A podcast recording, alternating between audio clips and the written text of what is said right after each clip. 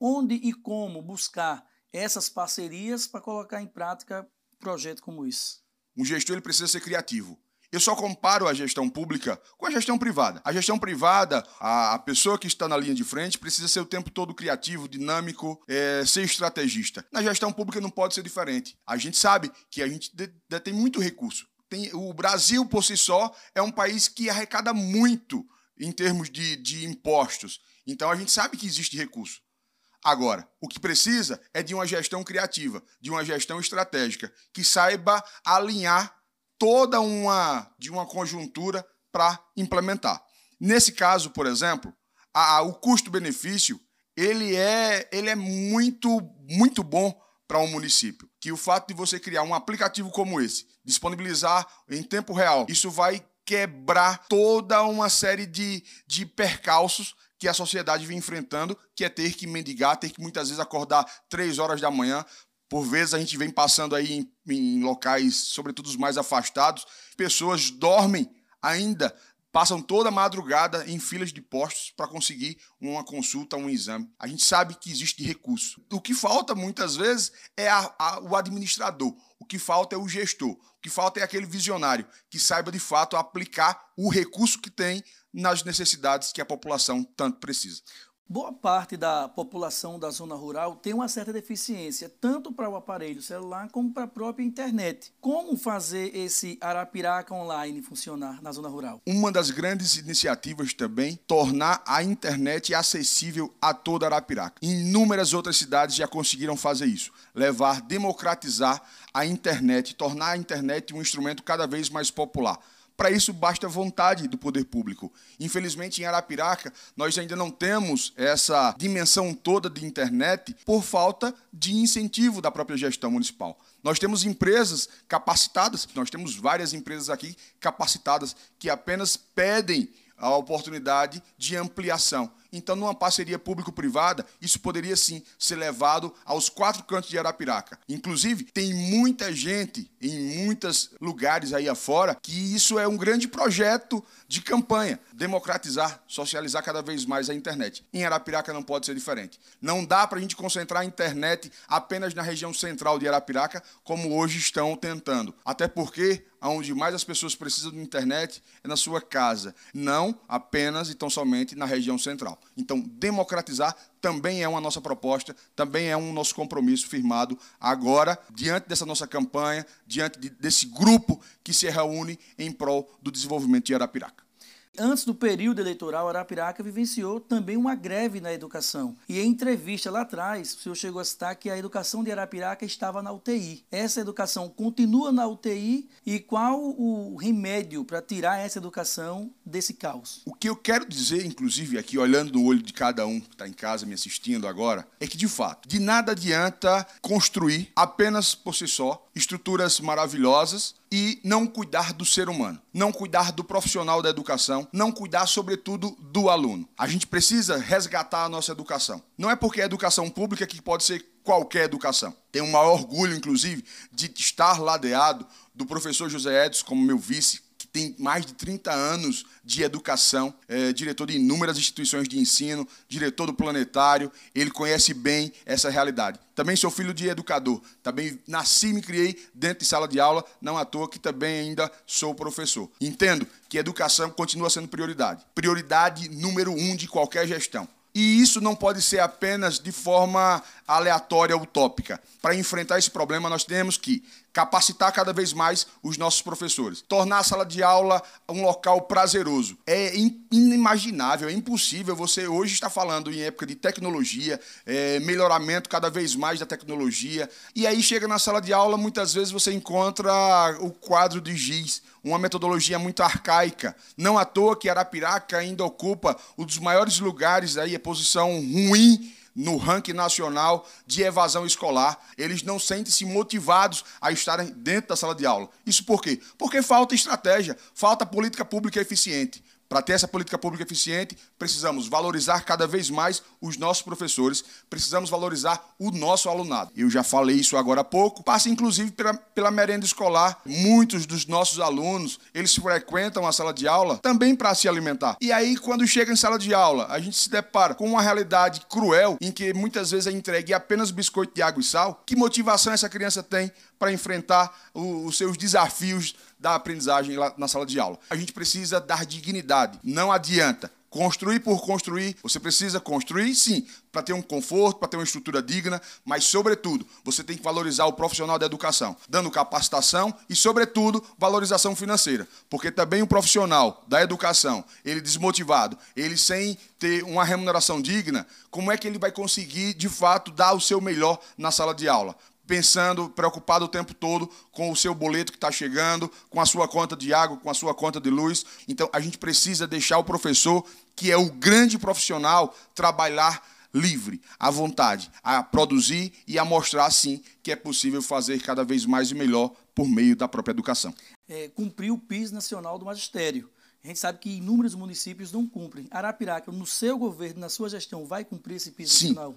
Arapiraca já passou da hora de cumprir. E para cumprir, basta apenas uma coisa: vontade política. Não é possível. A gente teve, inclusive, em reunião recente com o Sinteal, a gente sentou e encontrou as pautas que são convergentes, né? o que a gente já entende como correto, o que o Sinteal também pleiteia, e a gente firmou esse compromisso, que a gente vai lutar sim, inclusive melhorar cada vez mais. Nós temos várias cidades no Brasil que mostraram que é possível fazer. É simples, basta você cortar outros gastos supérfluos. Infelizmente, infelizmente, uma gestão que não se preocupa com pessoas acaba gastando com o que não precisa. Arapiraca mesmo é prova disso. A gente tem hoje, infelizmente, um gasto muito grande para identificar ali com a digital quem entra e quem sai do centro administrativo. O que é um absurdo. Você paga um, um valor significativo para uma empresa apenas para ter o controle de acesso, de entrada e saída você poderia reverter muito bem esses valores, esse e tantos outros valores para o que de fato é importante. Por exemplo, ajudar a melhorar a educação, a saúde e assim por diante.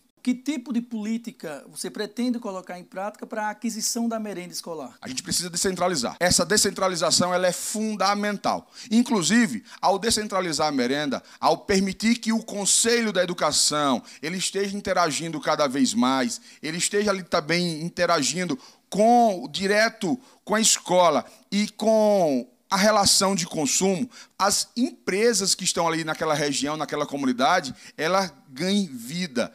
Porque na medida que a escola ela, ela compra, ela adquire seus produtos daquela comunidade, ela vai incentivar o desenvolvimento local. Então, a gente precisa é dar instrumentos para facilitar essa aquisição mais próxima. Arapiraca é um celeiro. Arapiraca tem muita gente que produz. A gente tem aqui cinturão verde, possível de desenvolver cada vez mais para adquirir hortaliças, adquirir verduras de uma forma geral. A gente só precisa disso. A gente só precisa de uma gestão que esteja mais perto das pessoas, que não criem barreiras, que não criem dificuldades. De dificuldade, o brasileiro, sobretudo o arapiraquense, já é cheio. E essas gestões que estão aí, que há 24 anos vem levando a Arapiraca para o buraco, só fizeram criar embaraço, só fizeram criar dificuldades. A gente já sabe aí, essas figurinhas carimbadas, elas já passaram pela gestão e continuam agora a prometer, prometer, e a grande pergunta é, por que, que prometem agora e por que, que não fizeram quando tinha oportunidade? Agora é a hora da mudança, agora é a hora da renovação. Sem essa renovação, a gente vai continuar sofrendo com a mesma prática perversa que vem levando a Arapiraca para o caos. Precisamos acordar.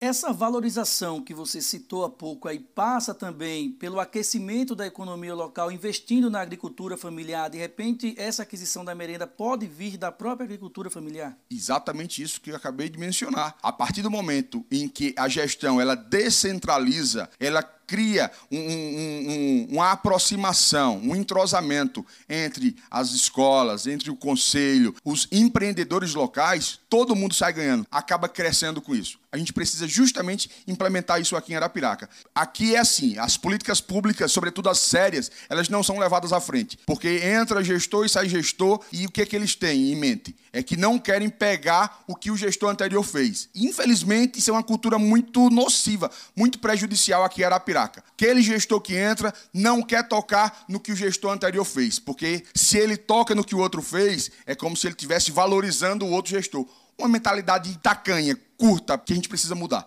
A gente precisa evoluir. E evoluir passa, inclusive, por rever, obviamente, levar em consideração o que gestores anteriores também fizeram.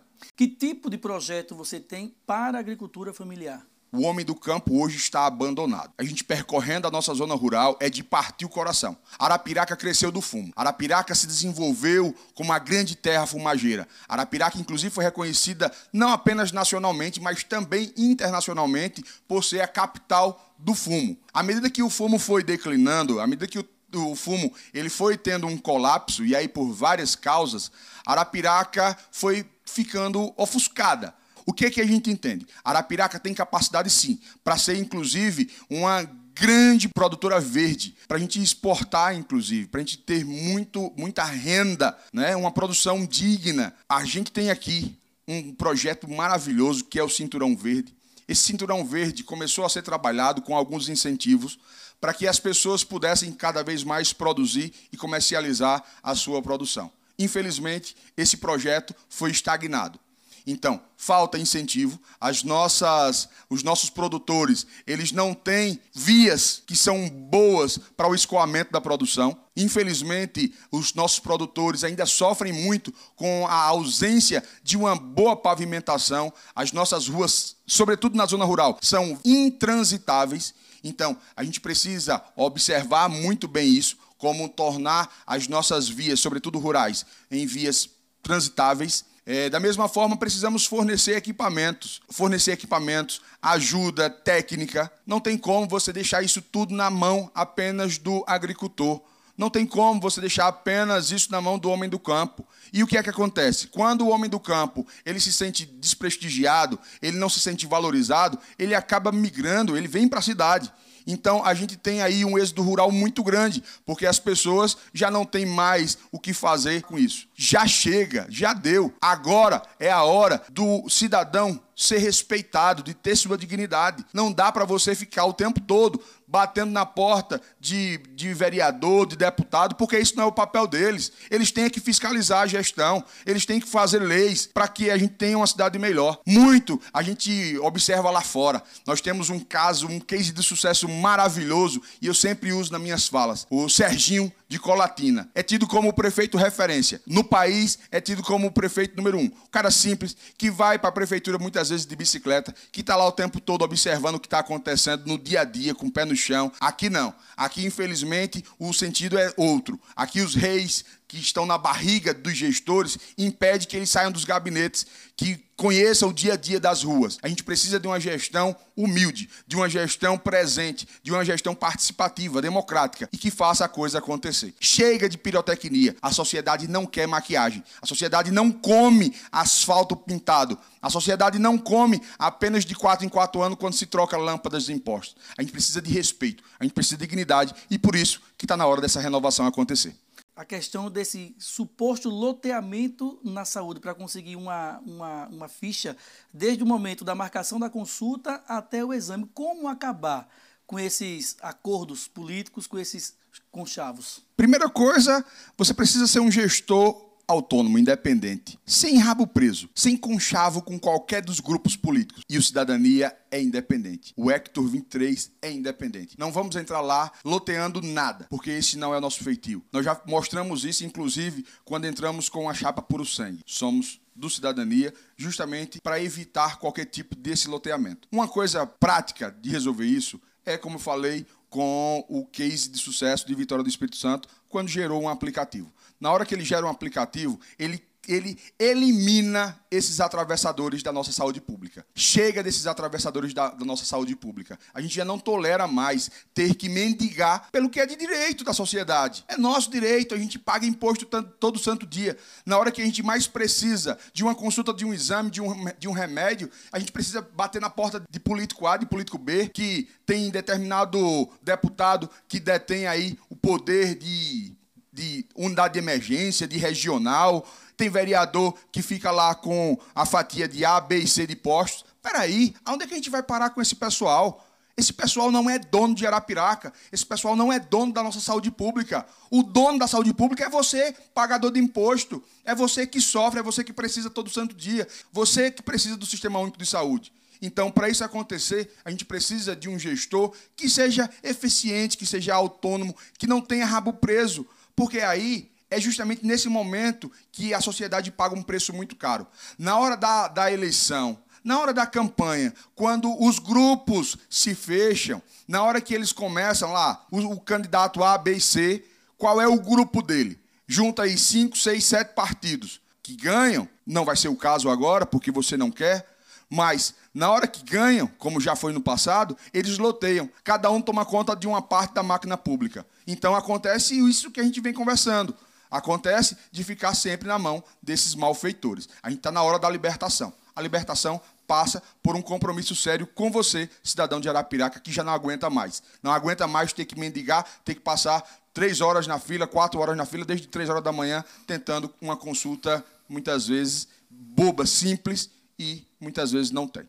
Né, então, como fazer para gerar emprego em Arapiraca que não seja um emprego sazonal, que seja um emprego mais decente? Cardeal, Arapiraca é, ocupa uma posição estratégica de centro do estado de Alagoas e que, graças a Deus, ela vive praticamente numa ilha, no aspecto da cana-de-açúcar, então ela não possui, basicamente, empregos vinculados às usinas. Né? Aqui, praticamente, os nossos profissionais eles são, é, de uma outra forma, empregados. A parte dessa parte de canas de açúcar, de cana-de-açúcar, de usinas, enfim. O que é que a gente precisa observar aqui em Arapiraca? O que é que a gente vem observando se a gente olhar para trás, olhar no nosso retrovisor, observa as empresas indo embora daqui? Todas as empresas aqui grandes estão saindo ou prestes a sair daqui. Nós tivemos recentemente a Coca-Cola, tivemos Asa Branca, tivemos boa parte da Doce Popular, que já nos deixou. O Grupo Coringa, que boa parte da produção já está na Bahia. Várias e várias outras empresas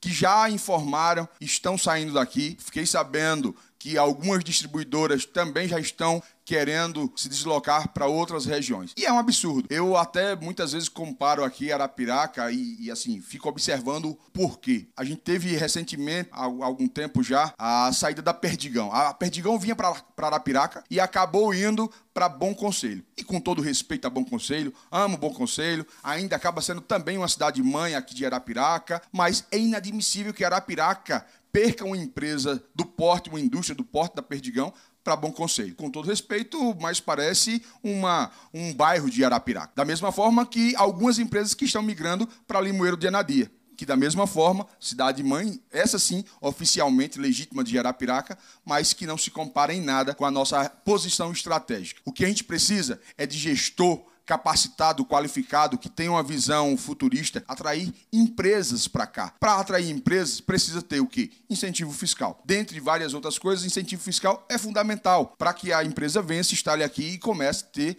uma produção, porque aí ela vai gerar emprego, vai gerar renda por via de consequência. Mas não para por aí. Não basta apenas incentivo fiscal. Você precisa ter também uma população que seja minimamente qualificada. Né? Eu digo minimamente porque muitas dessas empresas elas também ajudam na própria qualificação, como é o exemplo aqui da AIC, que emprega muita gente e que ela por si só ela faz questão de ter aí uma, uma capacitação muito bacana para os seus funcionários, seus colaboradores.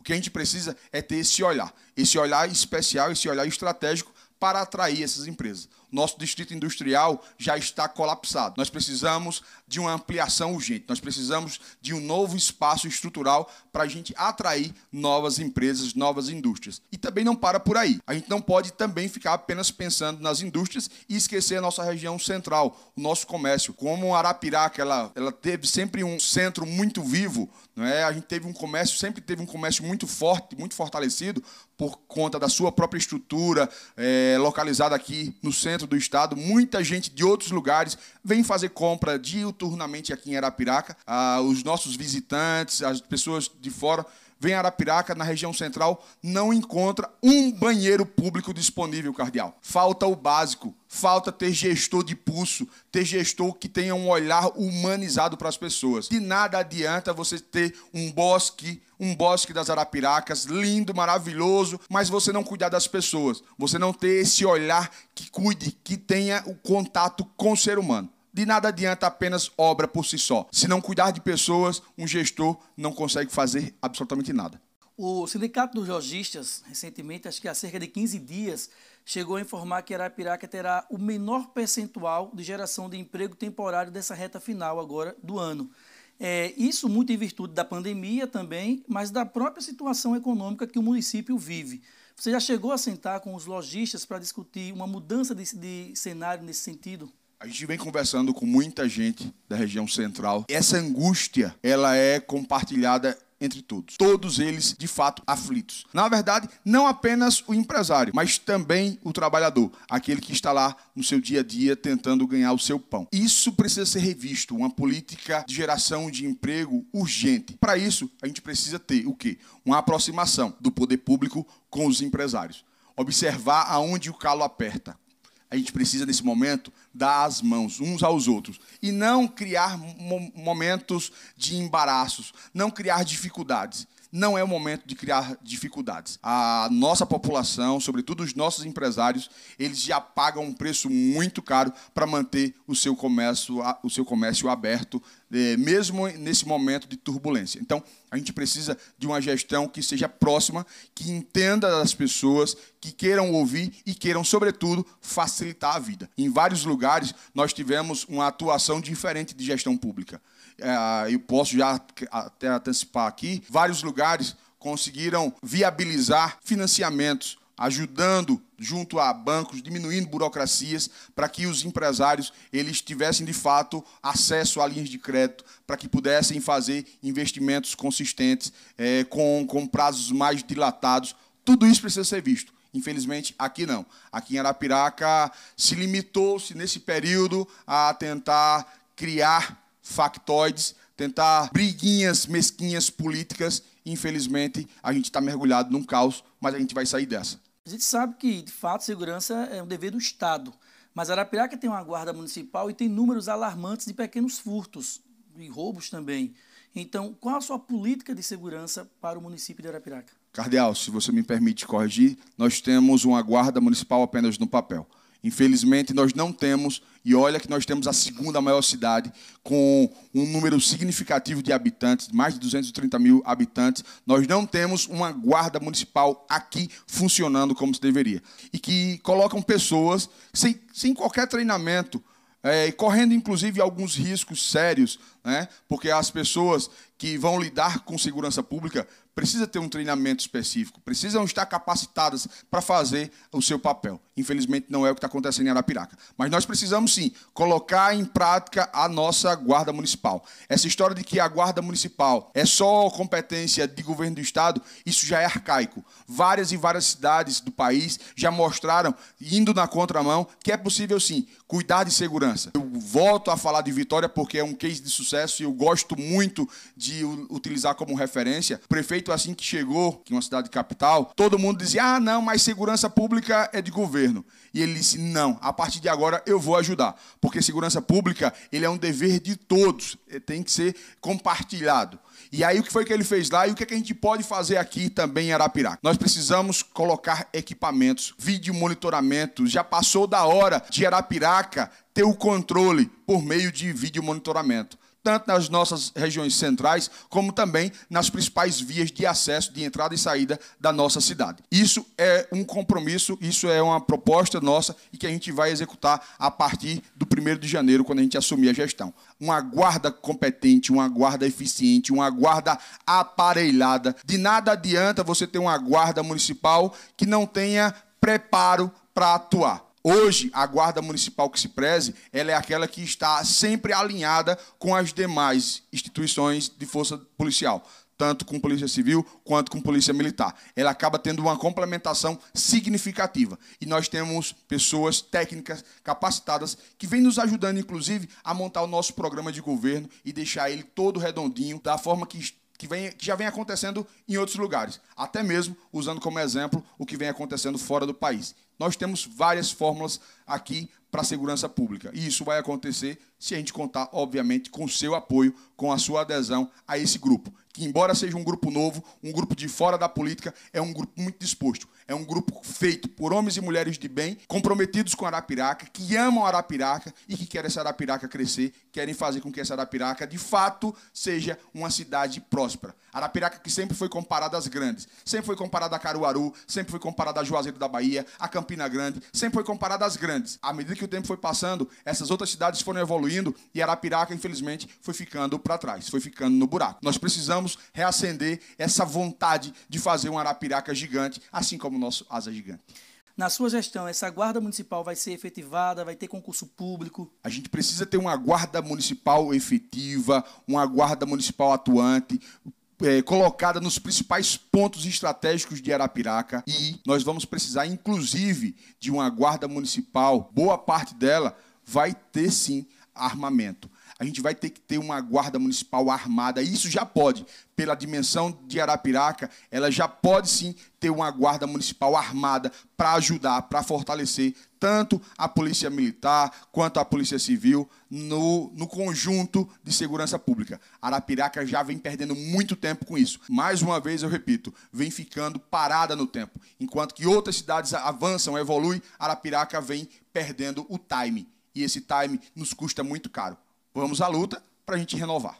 É, o Brasil chegou a, a, mais de 160 mil mortes né, nesse final de semana agora. Arapiraca tem números alarmantes. É, o que fazer para resolver esse problema? Se, tipo, na sua gestão, se já tivesse sido eleito e fosse um problema que tivesse caído na sua gestão, o que você faria para resolver isso? Já ficou muito claro que as cidades que tiveram um, um, uma evolução positiva no que diz respeito ao Covid é que, primeiro, teve números de testagem bem a nível do tolerável. Arapiraca e boa parte das cidades aqui de Alagoas, infelizmente, pecaram muito na sua testagem. A sua, o seu filtro para saber realmente quem estava ou quem não estava foi muito deficiente. Ainda hoje, muitas pessoas tentam conseguir testes e acabam encontrando certas burocracias que acabam levando Arapiraca para esse colapso todo que já foi mencionado aqui. A gente precisa ter uma estrutura, testagem rápida. E uma das coisas que eu me perguntava ao longo de todo esse tempo, por que, que Arapiraca, com essa dimensão, com essa estrutura, não tem um laboratório aqui para fazer uma testagem pública do governo aqui em Arapiraca? Por que, que os nossos testes precisavam ser todos enviados para a capital? Todo esse tempo, toda essa logística só atrapalha.